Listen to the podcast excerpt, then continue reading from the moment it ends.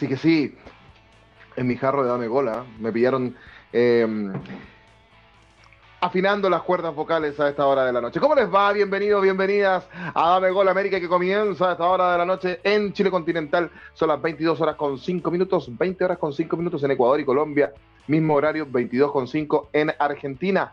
Eh, estamos dando comienzo a este Dame Gol América en un caluroso, por lo menos en Santiago de Chile, jueves 17 de febrero del 2022. Hace un año atrás, en Chile, más de la mitad del país estaba sufriendo con el posible descenso del club más popular y más grande de este país, Colo Colo, eh, quien tenía que enfrentarse en ese entonces a la Universidad de Concepción.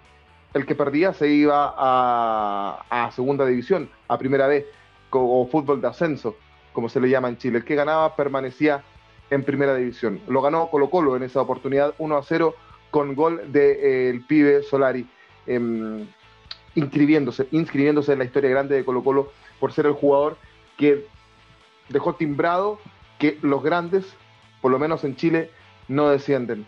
Eh, y Colo Colo hasta el día de hoy eh, permanece en primera división, siendo protagonista el año pasado, incluso eh, peleando el campeonato al final por, por, un accidente con los casos COVID que hizo que perdiera en, en gran parte el, el, torneo se termina adjudicando la Universidad Católica por cuarta vez consecutiva. Eh, hoy por hoy el cuadro de Gustavo Quinteros está en Copa Libertadores. En un año este entrenador ha hecho muchas cosas. Declaró, y está la noticia en las redes sociales de Dame Gol, diciendo que haber salvado a Colo Colo es uno de los hitos más importantes de su carrera como técnico. Eh, todo un país sufriendo. Caravanas eh, completas en la carretera 5 Sur en, en Chile para despedir y arengar al cuadro eh, Albo. Eh, y Colo Colo lo sintió y terminó eh, ganando. Hoy se cumple un año de aquello. La Universidad de Concepción, por su parte, sigue en primera B, no ascendió a primera división y mm, ya comenzó el, comenzó el torneo de ascenso en Chile, donde la Universidad de Concepción jugó su partido, entiendo. Lo, lo vamos a, lo vamos a, a, corroborar porque hubieron varios partidos que se, se suspendieron en el, en el, torneo de ascenso eh, de Chile, donde sí, y lo ganó, lo ganó 0 a 2 a Deportes Milipilla que había descendido por secretaría eh, por eh, casos irregulares en dobles contratos. Pero bueno, ahí ustedes ya lo escucharon. Saludamos a Miguel Relmuán. ¿Cómo te va, Miguel? Buenas noches. Buenas noches, Joaquín. Buenas noches a, a Luisao también que nos acompaña, eh, Harold que está en algunos menesteres eh, personales muy importantes, lo felicitamos ahí a, a su pareja, esposa por unos logros ahí personales que ya nos va a contar. Eh, Sugar Swing se va a conectar en un rato más, está terminando la, el programa en la radio. Para la gente de los amarillos somos más, para que también lo sigan, compartan la transmisión. Tenemos mucho paño que cortar, Copa Libertadores, se viene la, la segunda fase de Copa Libertadores lo decía Joaquín Ormazala, acá en Chile se cumple un año de, de, de, las, de la salvada de Colo Colo de descender a la B. Eh, también estuvo de aniversario Alianza Lima. Eh, sí. Y eh, bueno, hubieron sudamericanos protagonistas en Champions League. También tenemos torneos locales. y bueno, paso, te dejo ahí la palabra, Joaquín, para que comencemos el programa. Tenemos un amigo de la casa, por supuesto, desde Panamá, y está Luisado Espinosa. ¿Cómo te va, Luisado? Buenas noches, bienvenido a Dame Gol América. Buenas noches a todos que ven Dame Gol América. Sí, el de la voz de la promo de hace un... un... Lo hubieran usado también, ¿eh? y bueno, hoy estamos vestidos de selección de Panamá y no para ver la mayor, que estamos acostumbrados, vamos a estar apoyando a la selección mayor femenina que está jugando ahora mismo. El partido no ha movido el marcador, pero veo yo que va a haber goles. Parece, pero todavía no hay nada. ¿Con quién está jugando la selección? Sí, en la selección femenina panameña. la isla de Barbados. Perfecto. Oh, ¿Y en qué oh, minuto van? Error, error, error. Espérate, cuidado. ¡Oh, ¡No! Bueno. Está relatando Luisado a esta hora ¿eh? lo que está pasando ahí en el partido. bueno, oh, estuvo una llegada muy, muy cerca. La, tú sabes cómo son los porteros nivel tipo Barbados, Bermudas, no tienen una buena calidad. Pero, oh, qué buena oportunidad, ya solo faltaba que echara la pelota no. dentro de su propio arco. Cuidado, que nos ve gente de Barbados también, ¿eh? así que cuidado con eso. ¿Hay gente de Barbados también mirando? Cuidado, I'm so sorry. Oye, ahí me estoy. Ahí yo me estoy... de además, man. Ah, ah, muy bien. Yo Ahí ahí me estoy riendo porque me, dije, me estaban diciendo que estaba muy serio, así que te- tengo que tengo que reírme. Invitamos a la gente que, que- que comente en nuestras eh, señales. Miguel Relmán, ¿por dónde puede comentar la gente el día de hoy en Dame Gol América?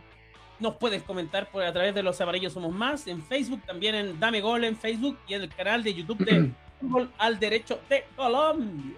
Colombia, sí, sí, Colombia, sí, sí, Caribe. Colombia. Eso, ya viene Schubert eh, Swing. Eh, bueno, yo sí, bueno, le mandamos un saludo, le mandamos un saludo a Joe. eliminatorias. Saludos a que está, apurado, es- está apurado Luisao, está apurado No, Luisao. es que quiero comentarte cómo va, cómo está el tema ahí para darte cómo, cómo van las eliminatorias. Y bueno, Honduras al parecer tiene una depresión porque no está consiguiendo los resultados y hoy perdió ante la selección femenina de Haití de 6 a 0, imagínate. Si ya se ponen mal con nosotros ya, ahora imagínate la femenina. Y El Salvador, de mi amigo Quique Rubio, que le mandamos un saludo allá a San Salvador, ganó 6-0 en su partido contra una tal Belice que más o menos va a hacer solo los papeles de aparecer en el partido. Y 2-1 en Nicaragua, que últimamente está teniendo unas noticias bastante interesantes de la órbita de gaffers chilenos, Figueroa, que va a dirigir eh, en este proceso de Nicaragua para el 2026. Va a ser un poco complicado, ¿eh? Pero el Pero fantasma bueno. Figueroa va a dirigir la selección adul eh, masculina. Ah, masculina absoluta, ¿En absoluta. Nicaragua o Guatemala? Tengo una confusión ahí. Nicaragua, porque la de Nicaragua. Guatemala está siendo dirigida por Luis Fernando Tena, exdirector técnico del Toluca. Sí. Ya. Perfecto. Joaquín, aprovecho de saludar aquí a Jessica Delgado Ortiz, una amiga san bernardina, eh, hincha del- de la Universidad Católica. Así que un saludo para Ah, ella bueno. que está conectada a esta hora. eh, dice saludos, un abrazo y ahí pone los colores de la, de la franja. Así que un fuerte saludo también para ella. Perfecto. Es decir que eh, para aquellos que mm, me están comentando el, el programa en este minuto, no puedo ver, eh, ver, eh, WhatsApp. Pueden hacerlo a través del chat de mi cuenta de Instagram. Ah, eh, porque la verdad es que no, no voy viendo al voleo nomás. eh, eh, para ¿Cuál el WhatsApp web tendría, tendría que, escanearlo. ¿De verdad quiere que lo diga? Sí, por favor, porque la gente lo pregunta acá también. Ah, ya. Eh, Juacaso, arroba Juacaso. ¿Y el tuyo, Miguel. Ramón? El mío es arroba Miguel Relmuán. ¿Y el de Luisao? Ahí está Luisao Espinosa PTY. Wild. Muy bien. Sea, Muchachos, solo le pones el PTY por... Es que el problema es... Bueno, es que la gente no sabe que el PTY es un código de cuando llegas a Panamá, a la ciudad de Panamá, cuando llegas al aeropuerto, eh, el aeropuerto de, internacional de Tocumen. Ahí le ponen. Antes Ya. se llamaba Omar Torrijos Herrera por cuestiones del general y demás, que después vamos a cambiar esto Perfecto. porque el rebranding no funciona.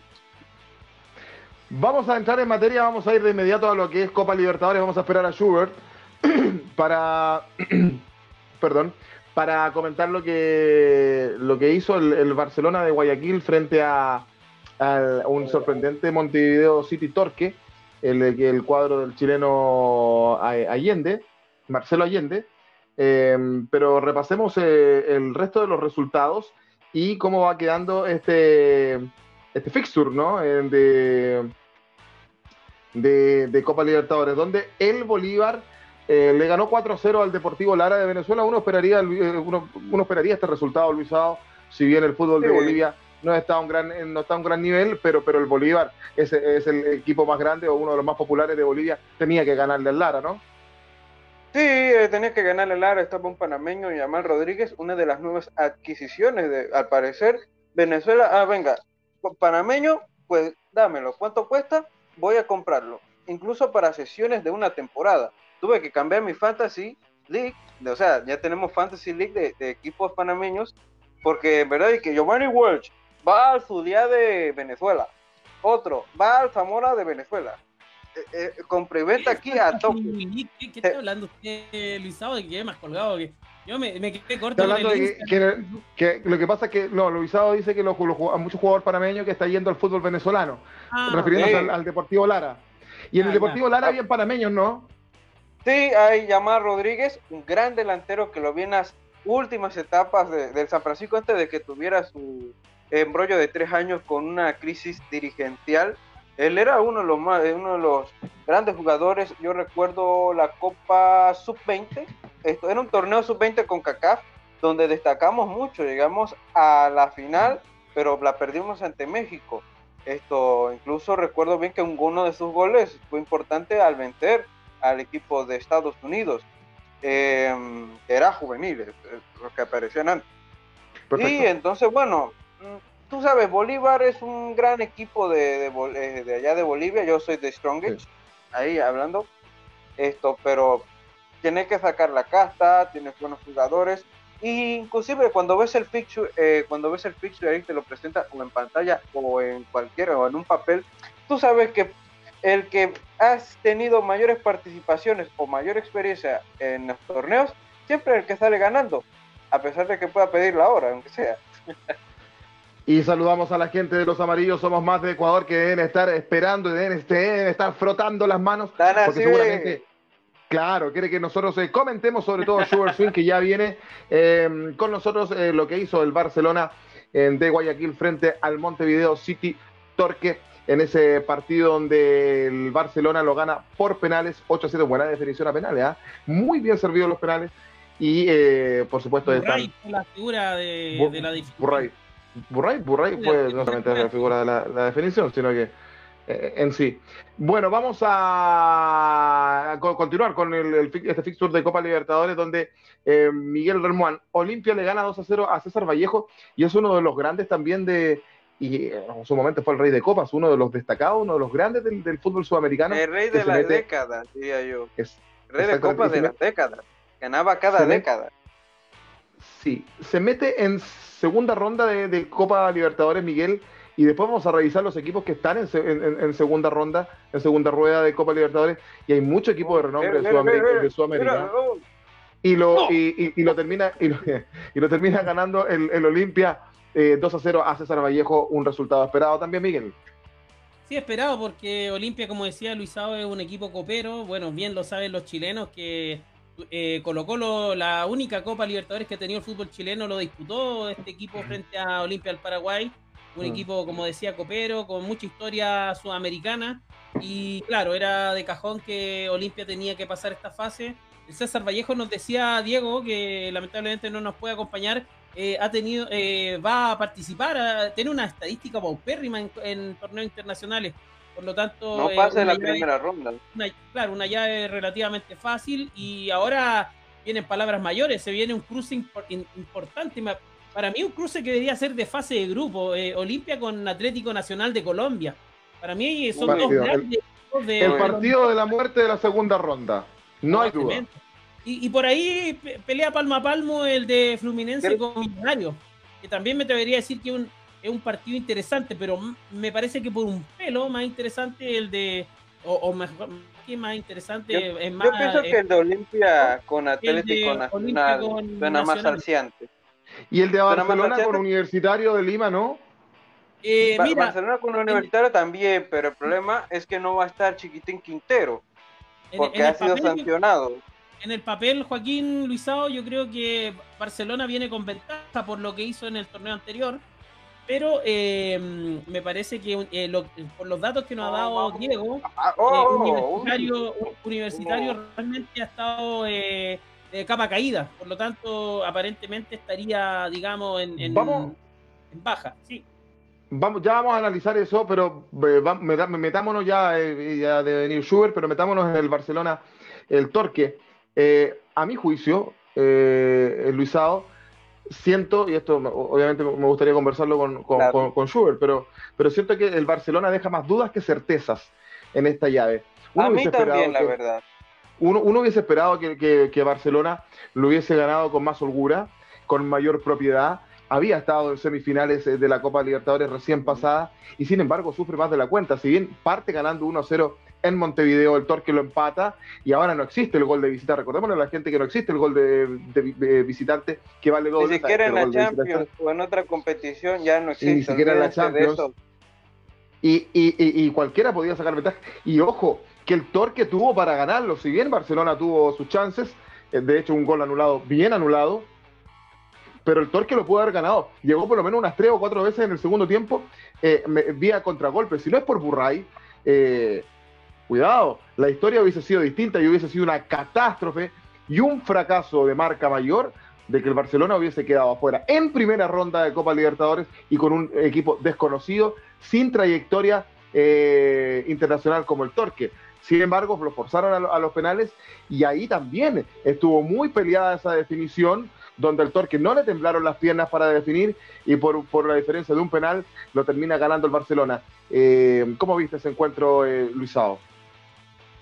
Mira, yo esperaba que en el encuentro de vuelta por lo menos unos dos goles para asegurar la eliminatoria, un 3-1, pero tener un planteamiento defensivo ahí de esperar hasta los penales, eso es como una moneda al aire, ¿no? Donde usted falle, donde usted falle en un penal, o sea, Barcelona, pues ya es condenable. Y, yo me imagino, yo le preguntaría a Schubert, ¿qué hubiera pasado? ¿Cómo se hubiera sentido él si Barcelona hubiera fallado en la tanda de penales? Porque se sintió así, porque este equipo de Montevideo Torque, con la nueva inversión del City Group y cosas así, van a traer a jóvenes, van a tratar de impulsar a jóvenes uruguayos. ¿Y qué tal si un uruguayo se mete allá en, Manchester City ahí jugando como lo hizo alguna vez un agüero? Nunca se sabe. Estos equipos, Montevideo Torque, digamos que está como así probando el torneo, ¿no? Está probando los jugadores, va a ser un equipo que vaya a hablar muchísimo en Uruguay, por lo que veo, y creo yo que esto, sin ninguna duda, creo que hasta el Torque debe haber merecido pasar a la siguiente ronda que el Barcelona. Perdona que te lo pueda decir aquí, perdóname Super Swing, pero yo veo que el Torque es un gran equipo. Pero bueno, para, pesó la copa más a favor de Barcelona. Y bueno, Barcelona está en la siguiente ronda. Pero no puedes tener ese tipo de juego así de, de esperar que esto hasta la ronda de penales porque en la ronda de penales las garantías de que tú ganes no están garantizadas. Es así. Oh, Para Luisado Espinosa entonces debió eh, haber eh, ganado el torque. ¿Cómo viste tú el encuentro, Miguel? Eh, tu, tu, impresión. Sí, me parece que fue el Barcelona un poco egoísta porque de, hecho no jodía a Diego a Schubert, le decía que iban a ganar con propiedad 2-0 en Guayaquil finalmente terminó pidiendo, digamos, los lanzamientos penales y, si no es por la genialidad de Burray, yo creo que en, atajar el penal, eh, finalmente el Barcelona hubiera pasado bastante mal. Eh, un Montevideo Torque que me parece que hizo un buen partido, que jugó mejor de visita que de local.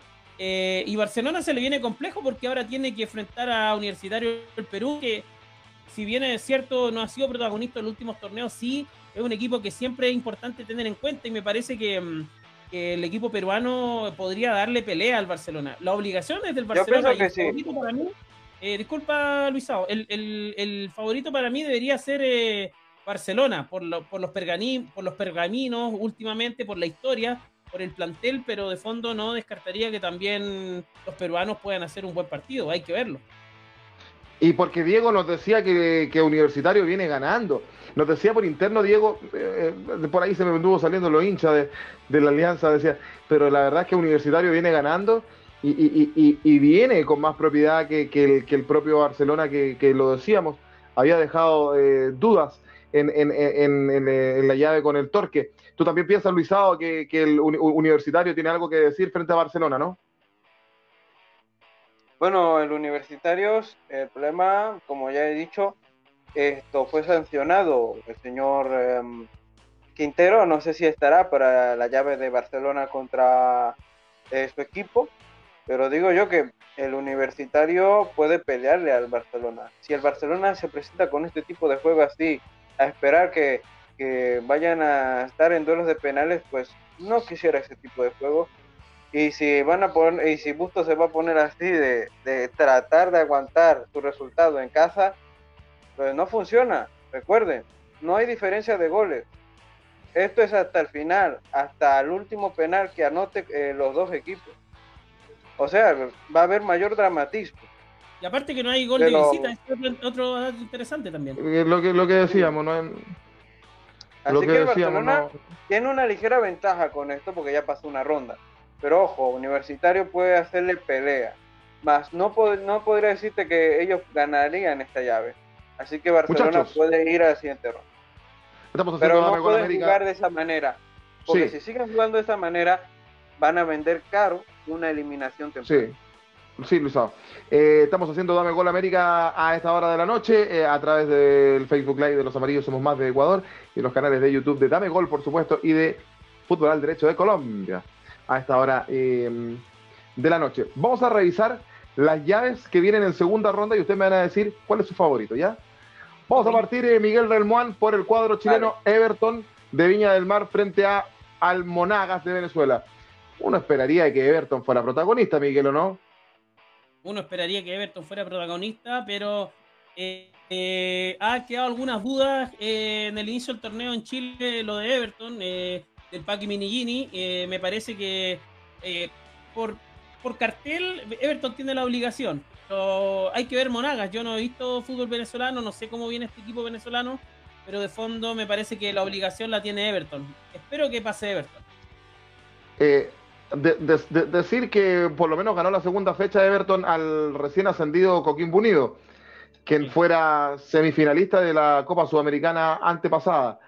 Eh, Luisao, Everton debiese, debiese imponerse frente a Monaga, ¿o no? Usted, usted come fútbol de todos lados, así que igual le pregunto. Bueno, yo diría que sí debería imponer Everton, pero recuerde, ya no va a estar nuestro querido jugador, el Lukaku panameño, el señor Cecilio Waterman porque ya terminó contrato con ellos.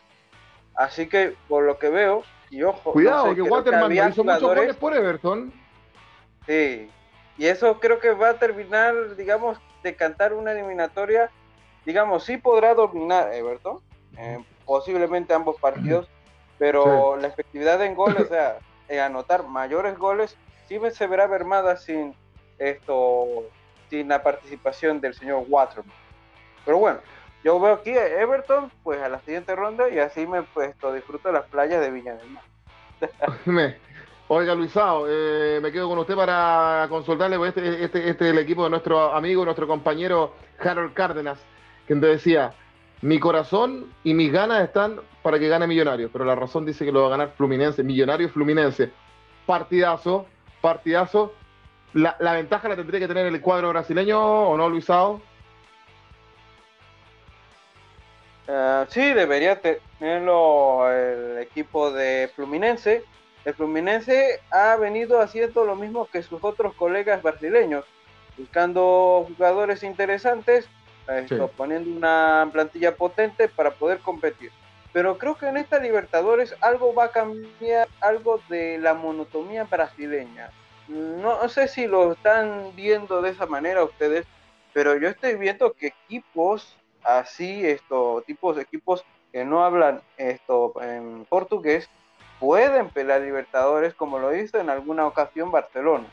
Pero ya dependerá de cómo pasen las rondas de grupo y las siguientes rondas de knockout. Esto, bueno, yo digo que aquí Fluminense esto va a tener una ventaja de ganar a Millonarios. Millonarios apenas está volviendo a torneos internacionales. Bueno, yo digo que no lo había visto desde antes en otros torneos porque más lo veo acostumbrado más en su torneo local. Así que eh, va a pesar mucho más para Fluminense la balanza de la victoria en esta ronda. A pesar de que es un eh, buen equipo, Millonarios, pero bueno, no le va a alcanzar. Lo decía Luisado Miguel, hace rato que no veíamos a Millonarios en, un torneo internacional, ¿ah? Hace rato que no veíamos a Millonarios y, y por Harold me gustaría que pase Millonarios. Eh, soy sincero porque Siento que un equipo. Eh, Usted es un buen hincha. ¿Ah? No como Harold que se hizo, eh, dice que es hincha de la Universidad de Chile, porque la camiseta es azul. Porque, ah. No, no, claro. Eh, aparte que Fluminense, Millonario ya va, tercero, me parece, en el torneo colombiano. está con Atlético Nacional, digamos, en, igualado en puntos. llevan siete fechas en, en Colombia. El Tolima es el super puntero y lo curioso ahí también es que nos pasamos un poco al fútbol colombiano, es que el equipo de, Dudamel está pésimo, está último y eso que fue el, reciente campeón, algo muy extraño. Pero en cuanto a Millonarios, me parece que tiene la, tiene la chance de, dar el golpe, me parece que la obligación la tiene Fluminense, pero eh, en esta vez estoy con Harold, me gustaría que pase eh, Millonarios. Oiga, Miguel, en, esta, en la siguiente ya, en este partido para mí es una incógnita. Yo debo un signo de interrogación. Plaza Colonia de Uruguay, un equipo menor, frente al The Strongest de Bolivia, que es un equipo grande en Bolivia, también es uno de los equipos eh, eh, eh, populares. Y uno pensaría que The Strongest, por, por, por cartel y por currículum, debiese tener algo de ventaja, pero cuidado, o sea, los equipos uruguayos son, son los equipos uruguayos, el fútbol uruguayo es el fútbol uruguayo y ahí aparece la garra charrúa en todas sus categorías y lo demostró el Torque, lo decíamos delante frente al Barcelona. Yo creo que aquí hay una incógnita en, este, en esta llave de Plaza Colonia de Stronger, Miguel. Hay una incógnita, sobre todo porque Plaza Colonia está ante penúltimo el torneo. Bueno, llevan dos fechas solamente. Peñarol está último, eh, el penúltimo, perdón, está recién empezando el torneo en Uruguay. Es muy difícil evaluar un equipo en dos fechas y el de Stronger eh, va a puntero pero también llevan dos fechas. Entonces, eh, cuando está empezando un torneo, claro, se ven cositas, pero de fondo me parece que, está eh, incierta esa llave. Eh, me parece que de Stronger, por historia, me parece que tendría la obligación de pasar. Pero cualquier cosa puede pasar en esta llave. No, no me atrevería a dar un resultado. Jessica Delgado dice acá: voy por Millonarios por Harold. Así que también haciendo causa común con nuestro amigo colombiano Jessica Delgado. Perfecto. Y, también incógnita hay Luisao en, en, la otra llave. Este equipo brasileño eh, inédito también, que yo por lo menos no, no lo había visto en copas internacionales. El América emergió frente al Guaraní. Uno podría decir Guaraní tiene un poco más de renombre que, este equipo brasileño, pero oye, estamos hablando de un equipo brasileño. O sea, así como decíamos que Uruguay y Uruguay, Brasil es Brasil también. Y, yo creo que ningún equipo brasileño hay que mirarlo por, eh, por, por, sobre el hombro. ¿Cómo ves este encuentro del América MG con el Guaraní eh, Luisao? Bueno, este encuentro posiblemente el América vaya a tratar de asegurarlo un poco en casa, pero no creo que vaya a ser lo típico, la goliza en su casa y que el otro equipo tenga que remar contra corriente eh, con lo que pasa con Guaraní. Veo que Guaraní por lo menos puede vender bastante bien un empate o una victoria de carambola si le sucede a este equipo, porque más el América MG lo conozco más por los torneos estaduales que siempre aparecen a principios de este año. Así que veo más esto a la balanza de Guaraní. Y en el otro partido con Plaza Colonia y Distrongues, veo más a Distrongues como favorito que Plaza Colonia. Yo entiendo que Plaza Colonia ha tenido un avance bastante interesante en el fútbol uruguayo. También jugó Cecilio Waterman un tiempo por ahí, pero digo yo que mm, digo que ahí está un corto de, plantilla. No es como de Strongest que tiene buenos jugadores y no sé si la altura vaya esto a beneficiarlos, pero bueno, por ahí está bien. ¿Y le, y le beneficiará? Eh, no, eh, aquí está peleado, porque si se trata de altura, el Bolívar eh, con la U Católica de, Quito, eh, Luisao, el equipo de Joe Singh, la U Católica de, Ecuador, es un es un, partido interesante también, donde también el Bolívar debiese imponerse, pero cuidado, por lo menos por altura no se sacan mayores ventajas. Yo digo que va a ser, digamos, más para Bolívar. No veo a esta Universidad Católica bastante, digamos, sólido. Pero por, digamos, gran desempeño y currículum de Libertadores para el fase de grupos y siguiente ronda, Bolívar por lo menos debería sacar esta eliminatoria adelante.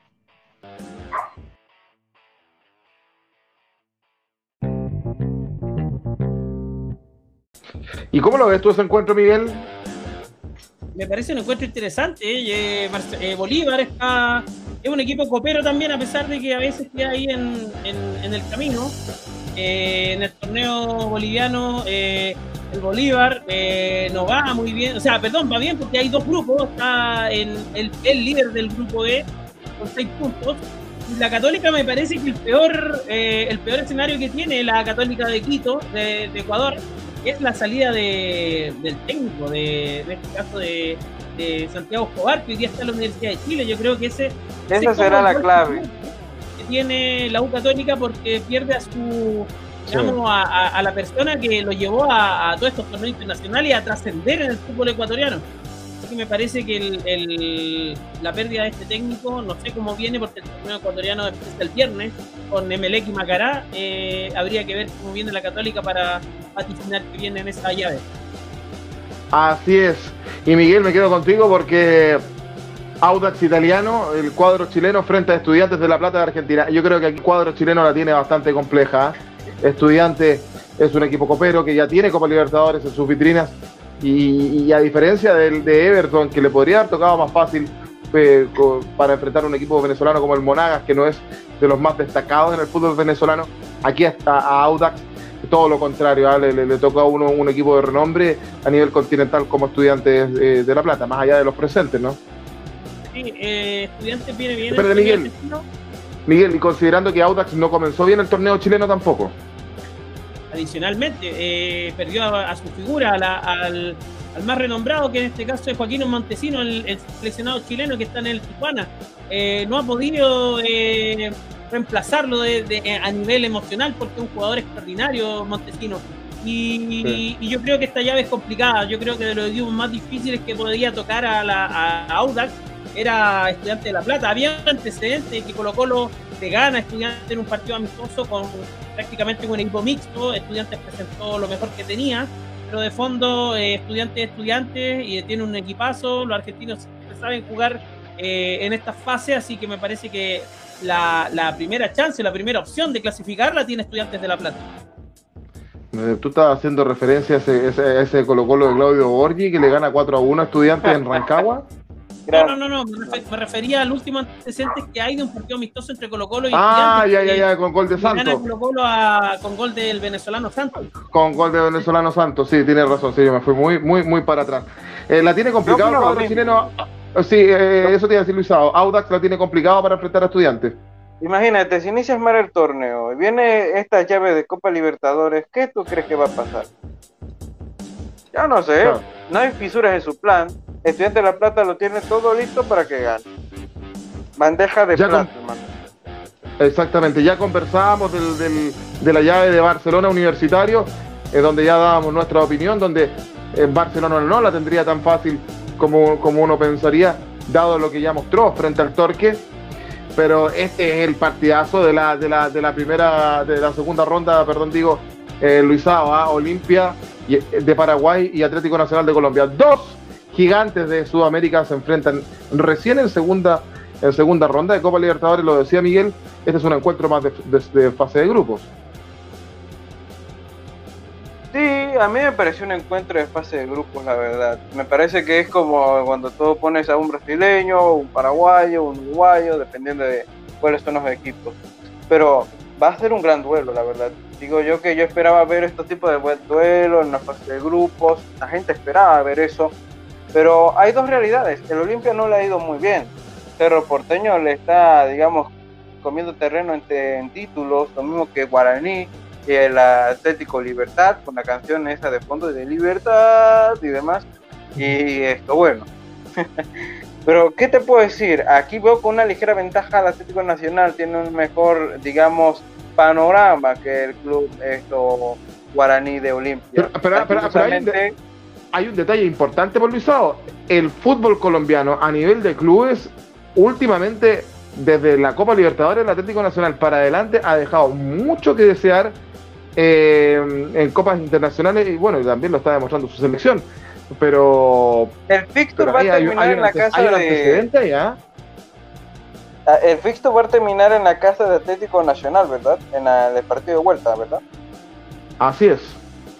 Bueno, ¿qué va a pasar? El que tenga mejor panorama es el que va a ganar en este partido.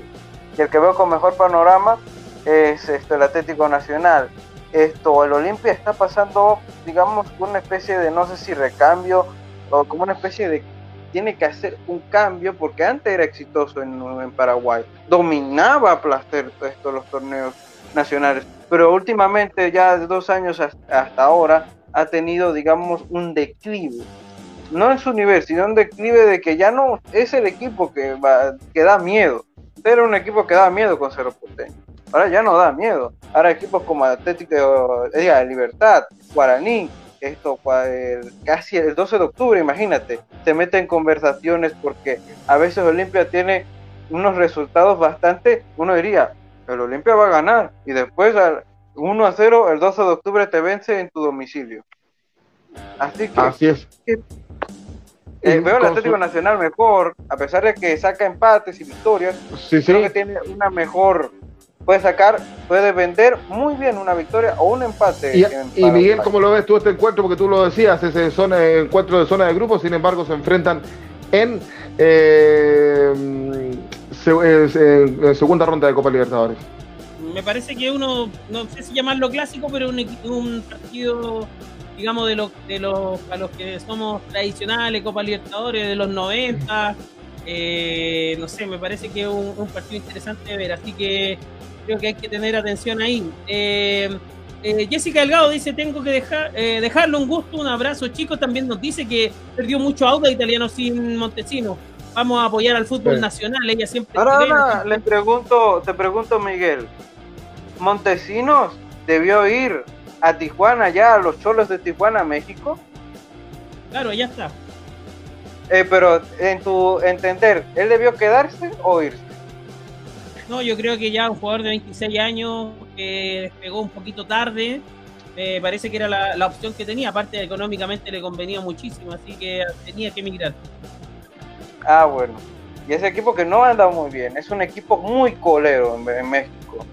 Digamos que el Tijuana solo gana, pero en su casa, y después de ahí más nada. Porque no destaca mucho, ni siquiera llega a repechaje de la liguilla mexicana en la Liga MX. Sí, no, la verdad que no, a uno como chileno le hubiese gustado que se hubiese ido a un mejor club. Claramente. Eh, Imagínate con Gonzalo Sosa ya con Mazatlán. Gonzalo Sosa. Le mandamos un saludo a Gonzalo Sosa.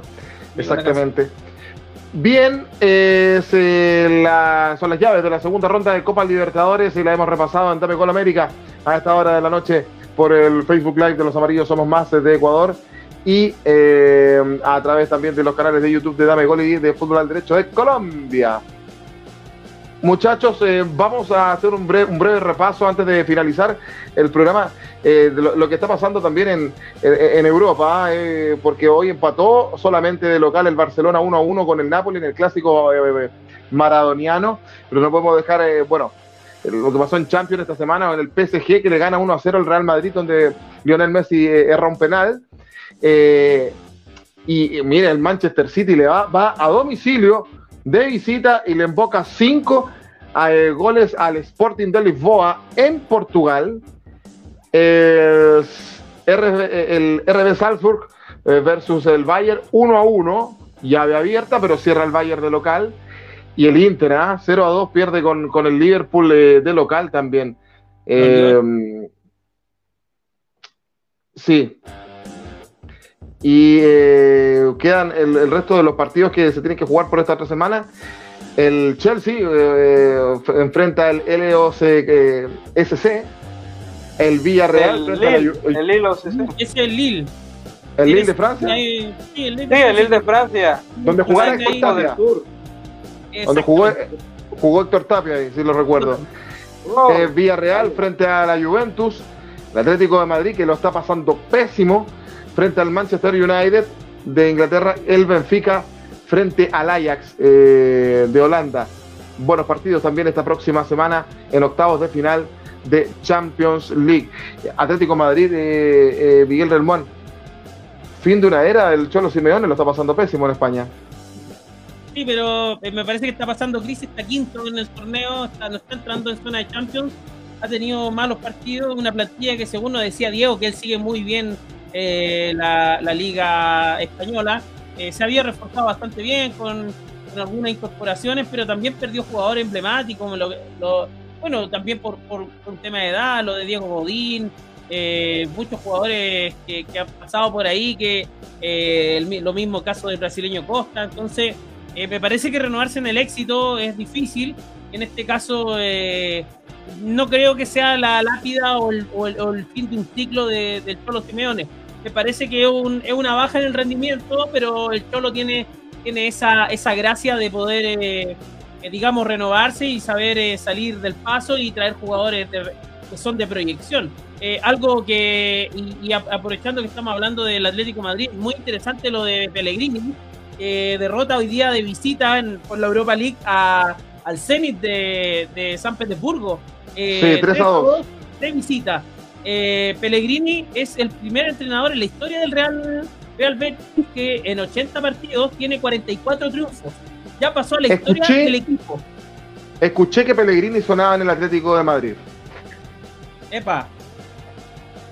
Escuché que Pellegrini sonaba no en el Atlético de Madrid. descartaría que fuera para el Atlético de Madrid. Mira lo ¿No que está pasando en la situación. El, Siento que ha estuvo en el Real. bajado un poco el nivel esto, el Cholo Simeone, ya está criticado en Chiringuito, pero como te digo, yo creo que la era Cholo Simeone en, eh, digamos, en Atlético de Madrid, pienso yo que sí ha llegado a su fin. Porque mira los años que ha estado ahí, cuidando su puesto, haciendo todo lo posible para que el Atlético de Madrid destaque. Pero llega un tiempo en donde dices, o cambio de club o me voy a selección.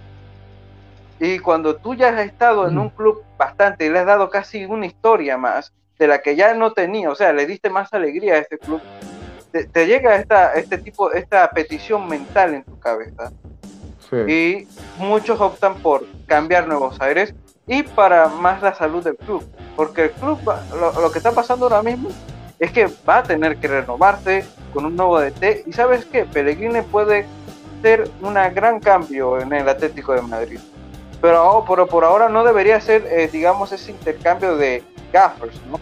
Esto, diría que primero que pase lo que tenga que pasar esta temporada porque es la segunda vuelta sería delicado cambiar un director técnico en la segunda vuelta. No es como que un equipo vaya a descender en esa división. Entonces, que se siga normal y que ya termine su contrato y que se vaya otro. Eso es lo que pasa. En Europa, en Europa League le contamos que el Dortmund eh, alemán, mira, varios equipos que uno los veía en Champions, eh, pierde 2 a 4 con el y de local eh, frente es al una Rangers. sorpresa para mí. Es una sorpresa eh, para mí que, que el Glasgow Rangers, un, un equipo rival, porque yo apoyo al Celtic, esto, oh, gol.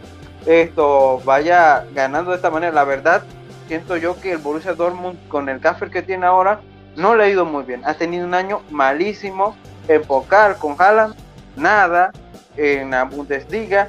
Están pidiendo la hora, no han podido, digamos, detener al Bayern o competirle al Bayern porque ha estado el Gladbach y el Eintracht Frankfurt, entre otros equipos alemanes también peleando. Y, y con esto, esta Europa League, con este partido, el Glasgow Rangers tiene todo para que lo gane en casa con dos goles, aunque sea. Porque la verdad, creo que el Glasgow Rangers ha renacido después de tantos años que, que, que en los 90 te peleaba, que en los 70 era un equipo que Sí. peleaba de palmo a palmo con el Celtic. Así que Sí. por mí mi respeto y es- ha sido un hito de, de, de esta día, la verdad. Es- Es una, es, es una, es, una sorpresa para ir cerrando lo de lo de, lo de Europa League, es decir, que el Sheriff eh, le ganó 2 a 0 al Braga, el Leipzig empató 2 a 2 con el Real, eh, la Real Sociedad, el Porto le ganó 2 a 1 a la Lazio, el Atalanta de Bérgamo le ganó 2 a 1 al Olympiacos, el Sevilla le ganó eh, 3 a 1 al, Dinamo Zagreb, pero una mención en Miguel Remón, Barcelona-Napoli. Eh, es raro, en este clásico maradoniano, no se enfrentaban desde el año 93, es raro ver al Barcelona en Europa League. Decía Xavi, es- escucho la canción de la Champions y me da una rabia porque no estamos ahí.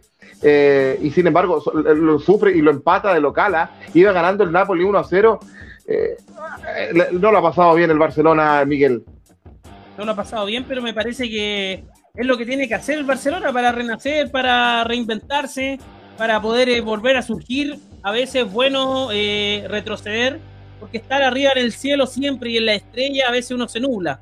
Así que me parece que es bueno que el Barcelona esté jugando estas instancias, que tenga un golpe de humildad también, porque son equipos que a veces están siempre eh, en las grandes líderes y, y me parece que ahora tienen que estar eh, un poco pisando polvo y viendo eh, para qué están hechos.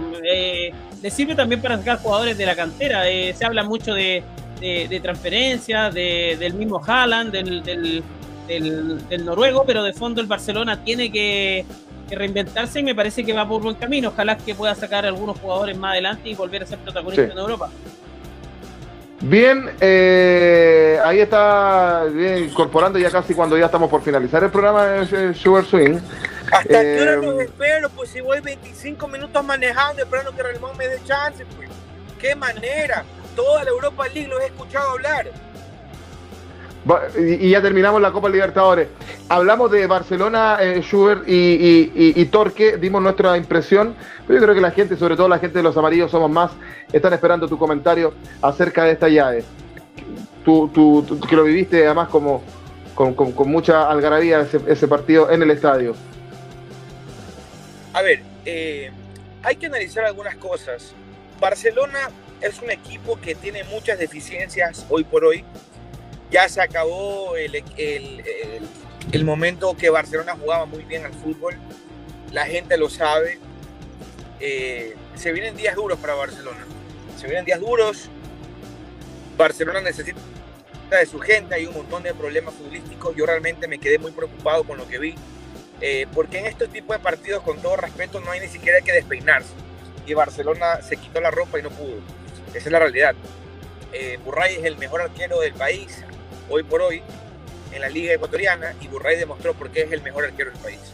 Eh, pero Barcelona fue muy deficiente, fue un partido muy malo, un partido que no defendió bien, que no atacó bien, un partido que le ganaron el pulso a Bustos porque los uruguayos querían eso, los uruguayos querían empatar y, y, buscarle en penales, porque sabían que no tenían cómo, cómo hacerle tanto Pero tuvieron, pero Schubert, tuvieron llegada, ¿ah? tuvieron llegada, y si no fuera por Burray, tú lo estabas atacando, cuidado, que, que ahí Son sí que la, la sorpresa...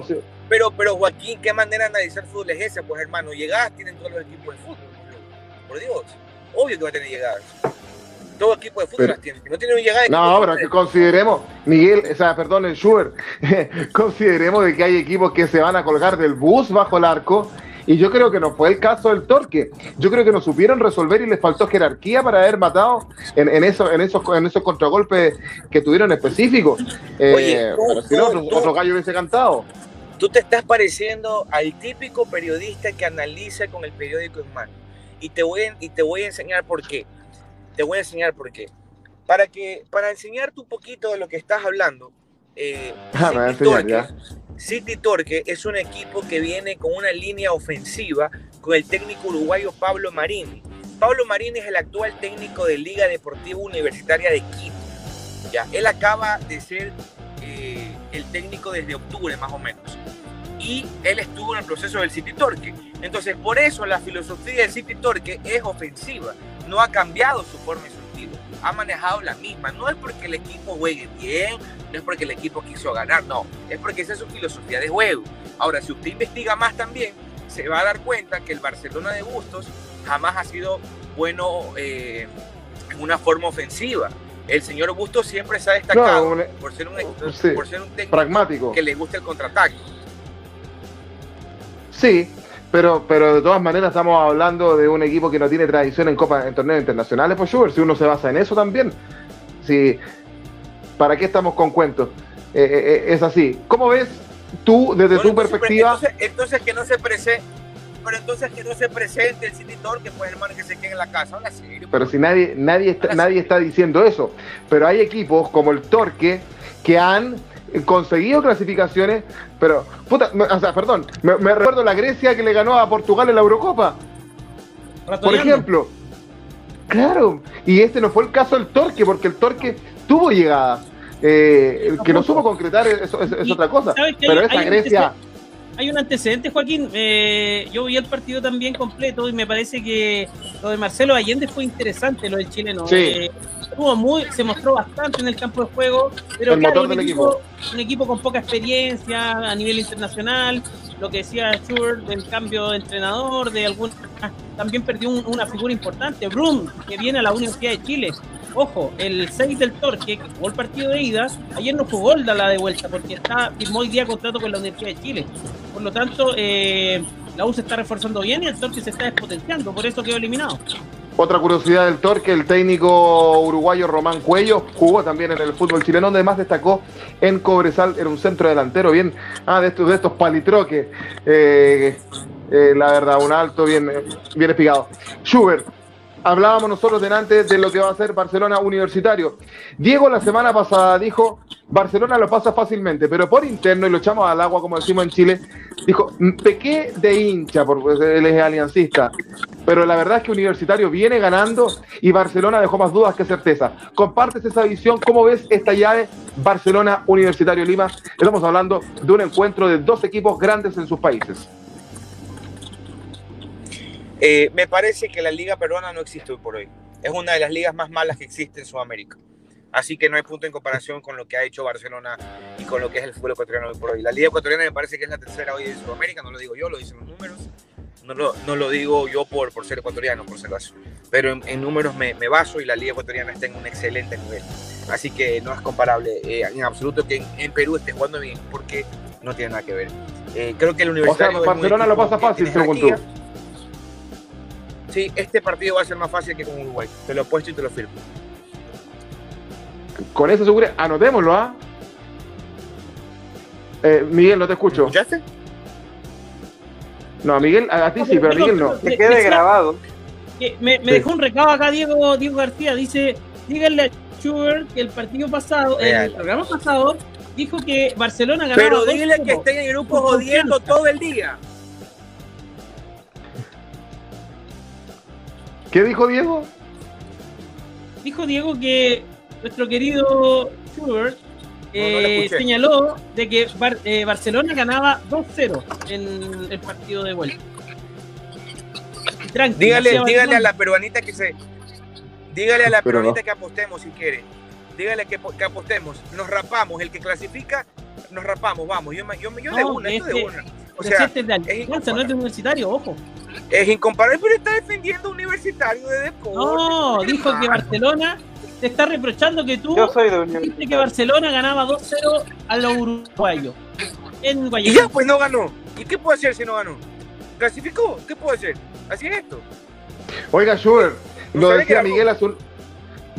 Schubert, Miguel lo decía adelante, te lo preguntamos a ti. Este viernes comienza la Liga Pro en Ecuador. ¿Cómo se está preparando la, el torneo ya que tú dices el posible tercer, tercera liga más competitiva del continente? Yo lo veo, ¿eh? yo aquí, aquí, yo lo veo. ¿Cómo, cómo, cómo, cómo les duele decir eso, no, hijo de puta? Es impresionante. No, en absoluto. No, no, en absoluto. Me gusta la liga ecuatoriana. Ha progresado bastante. Sí, yo también, yo me entretengo. Yo siempre la veo. O sea, cada vez ver, que tengo tiempo la veo. Voy a hacer la pregunta bien. ¿Reconocen que la liga ecuatoriana es la tercera de Sudamérica hoy por hoy? No. Lo que te puedo reconocer yo es que es más que la liga chilena hoy por hoy. Mi pregunta no sé es si clara. Miguel... Mi pregunta es clara. La tercera estoy diciendo. Después de la de brasileña y, y Argentina. Ajá. ¿Y la uruguaya? No, pero Joaquín, si, ¿La si Uruguay tiene. No, pues hermano. No, pero la colombiana está pasando, la colombiana está pasando por un mal momento. No. Pero si lo vemos a nivel Ñaño, local. pero, hermano, ¿a, a ustedes, ustedes han visto las canchas del fútbol uruguay. De verdad que no sé qué les pasa Sí. hoy, loco. O Sí. sea, Pero es entretenido verlo igual. O sea, a mí por lo menos me, me- entretiene. Ya, dale con. Eh, puede ser que la liga ecuatoriana está dentro de una de las más competitivas junto a la, a la- bueno, la, la brasileña, está años luz que el, que el- que el resto, pero por ahí eh, detrás de la brasileña y argentina sí, yo te puedo decir, viendo fútbol, viéndolo cómo consumimos el fútbol, yo te lo puedo comparar con el fútbol nuestro. Creo que la liga ecuatoriana hoy por hoy es más que la liga chilena. Eso no, tengo ninguna duda en eso es reconocerlo. obvio, pues si no tienen, no tienen peleando en Libertadores hace años, pues obviamente somos mucho más, obviamente. Hay que verlo solo en Copa Libertadores. El último equipo que peleó Copa Libertadores en semifinales fue Barcelona 2021. Y después, 2017, Barcelona otra vez. O sea, no hay por dónde dar- dar- darse perder, ¿no? Bien, pues ¿cómo, cómo, cómo ves tú la, la, la, el comienzo de la Liga Pro? Yo, a ver, La Pro me League. parece que, me, me- me parece que el, el torneo arranca de una, de una manera muy, muy interesante. Creo que eh, quiero ver al Emelec de este año. ¿ah? Me parece que tiene El buenos, Emelec. fichajes. tiene buenos fichajes. El técnico es el que no me parece. Ay, Dios mío, lindo. Sagrado rostro.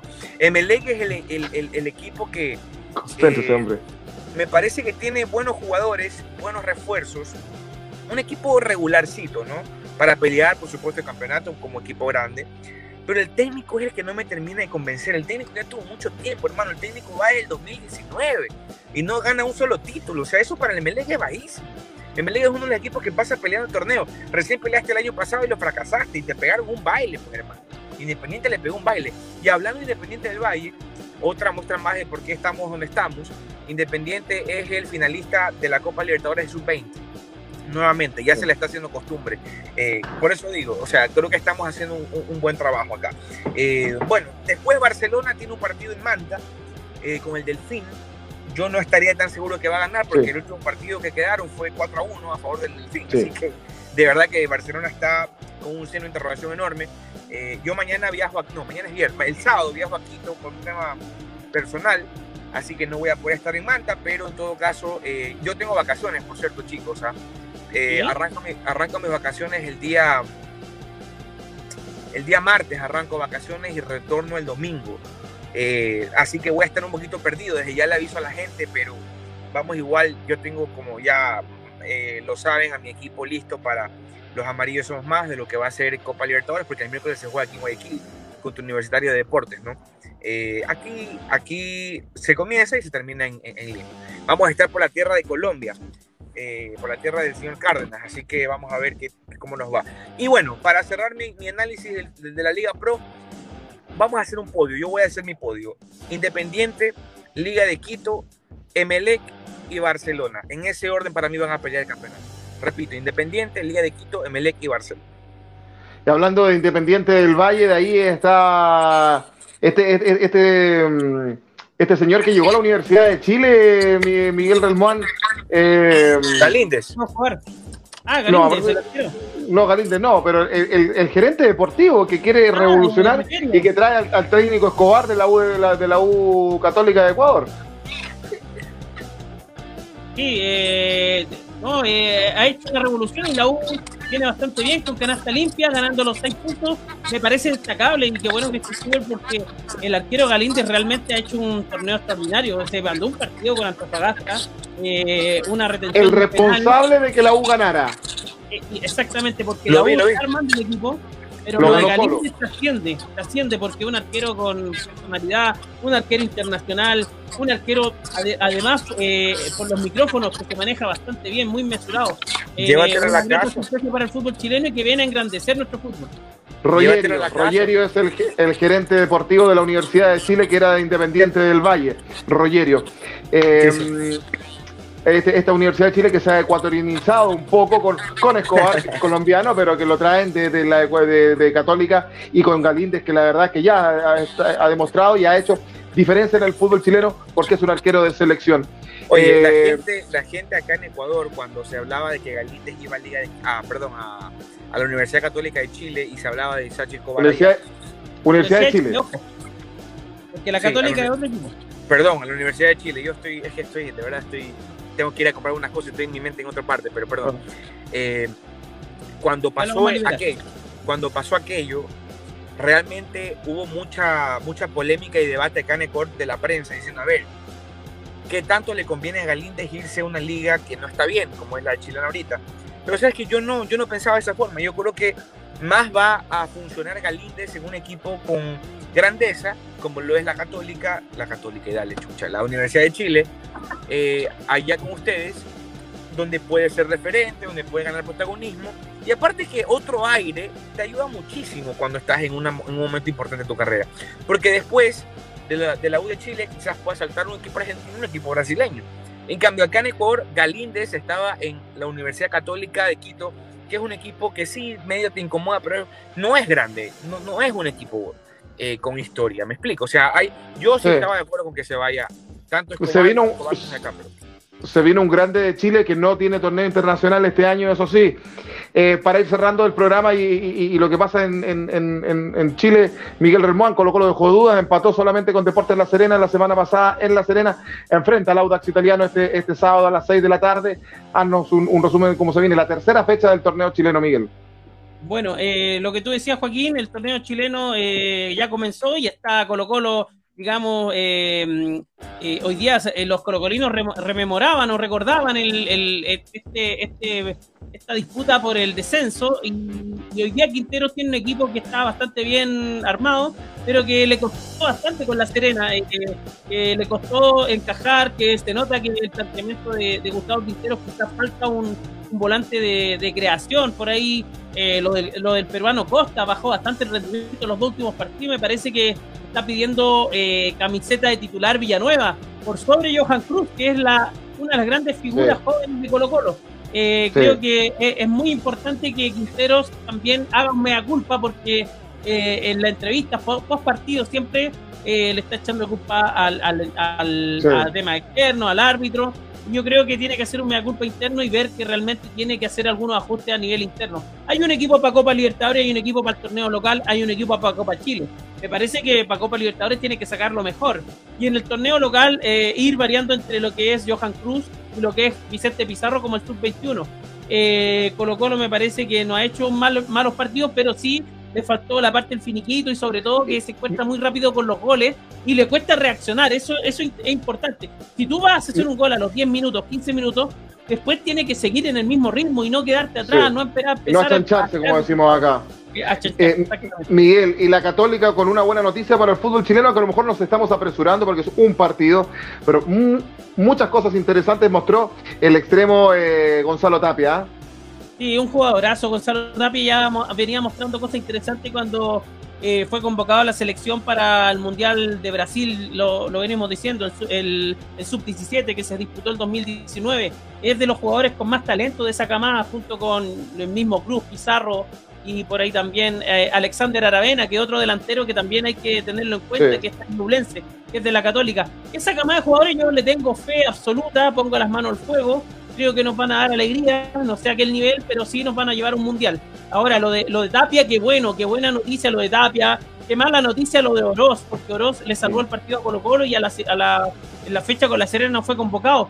Qué buena noticia lo de Morales, lo, de, lo del lateral de la U, un jugador joven que, que está haciendo diferencia en, en, la banda de la Universidad de Chile. Me parece que hay jugadores interesantes, jóvenes, que están mostrando bastante, bastantes cosas. Eh, lo que hablábamos de la Universidad de Chile, me parece que es un equipo que, a pesar de que tenga algunas falencias en, algunos puntos del campo de juego, me parece que es un equipo que emocionalmente se ve muy bien, se ve robusto. Y creo que la U, si con las incorporaciones que acaban de, ingresar, que soy el uruguayo que tiene mucha experiencia, Brum, y más encima eh, Felipe Gallego, me parece que la U podría ser un equipo más competitivo. en una de esas dicen que el uruguayo va de central, porque lo más débil que tiene la U eh, son la, dupla de centrales. Muy joven el boliviano Carrasco, realmente infantil la mano que hizo, pero tiene acá a Galíndez que da garantía 100%. Perfecto, estamos llegando al final del programa. Se fue Schubert, hablamos del fútbol chileno y desaparece. ¿ah? Le encanta la liga chilena a Schubert Swing. De todas maneras, le agradecemos el espacio eh, por, por, haber estado. Saludamos a Harold Cárdenas, por supuesto, que no pudo estar, y también a, Diego y a nuestro amigo Joe que son parte de nuestro equipo. Luisao, muchas gracias por habernos acompañado el día de hoy, que te, que te vaya muy bien. De nada, gracias por invitarme y bueno, aquí por las últimas, eh, la Liga Panameña de Fútbol pues tuvo dos jornadas de contraste, ¿no? Una jornada que oh, goles y goles, y en la segunda jornada debió de ver. También recuerden que tengo mi canal de Panama Power Shack, donde hago el resumen de la liga ya iniciamos, ya tenemos dos partes, vamos a la tercera parte, que sería la última fecha antes de entrar a eliminatorias. Bueno, faltan otra fecha más y vainas. Y con una noticia lamentable, que el Club Deportivo Universitario de Coclé eh, está siendo acusado de falta de impagos ya de seis meses, de que los jugadores no cobran, y el entrenador ex gaffer Steve Gary Stemper renunció el día de ayer esto como director técnico de ese equipo porque le adeudan más de tres meses, imagínate. Así que hay una situación delicada que va a tener que resolver la Federación Panameña de Fútbol. Seis meses y a tres meses. Pase la jornada 3. Así que muchas gracias. Esto va, esta noticia va a estar en Oro de Pitch. Voy a ver cómo se desarrolla. Esto recuerden. Síguenos en nuestras redes sociales de Dame Gol, en Facebook, Twitter, Instagram, YouTube y Twitch en alguna ocasión. Bien, perfecto. Miguel Remón, que te vaya muy bien. Un abrazo enorme. Un abrazo para ti, Joaquín. También para mi amigo Luisao, desde Panamá. Eh, también a Schubert, que estaba manejando y parece que iba a comprar el regalo atrasado del 14 de febrero. Así que. ¡Ah, eh, Eso estaba un poquito desmemoriado porque hablaba cualquier de pescado. Pero bueno, un abrazo para él. También a Harold, que está celebrando. A Joe también, que ya va a volver con nosotros. Y a Diego, que también por compromisos personales en Perú, en Lima, no nos pudo acompañar, pero bueno, vamos, esto va a quedar en podcast, recuérdenlo, en Spotify. Así que eh, síganos en Spotify de Dame Gol, también en Facebook, YouTube, Twitch y TikTok también que estamos subiendo. Y en Twitter también estamos eh, en TikTok también. Sí. un abrazo enorme y gigante para todos ustedes quienes vieron Dame, Dame Gol América a través de nuestras plataformas. Los amarillos somos más de Ecuador en Facebook eh, y también a través del canal de YouTube de Fútbol al Derecho de Colombia y de Dame Gol, por supuesto. Aquí está Dame con los eh, saludos especiales también, por supuesto, para una oyente el día de hoy que se suma con, nosotros, Sofía Carrasco. Un beso y un abrazo enorme para ella. Esté muy bien, que les vaya bien. Buenas noches. Chau, chau, chau, chau, chau, chau, chau. Chau. Chau, chau.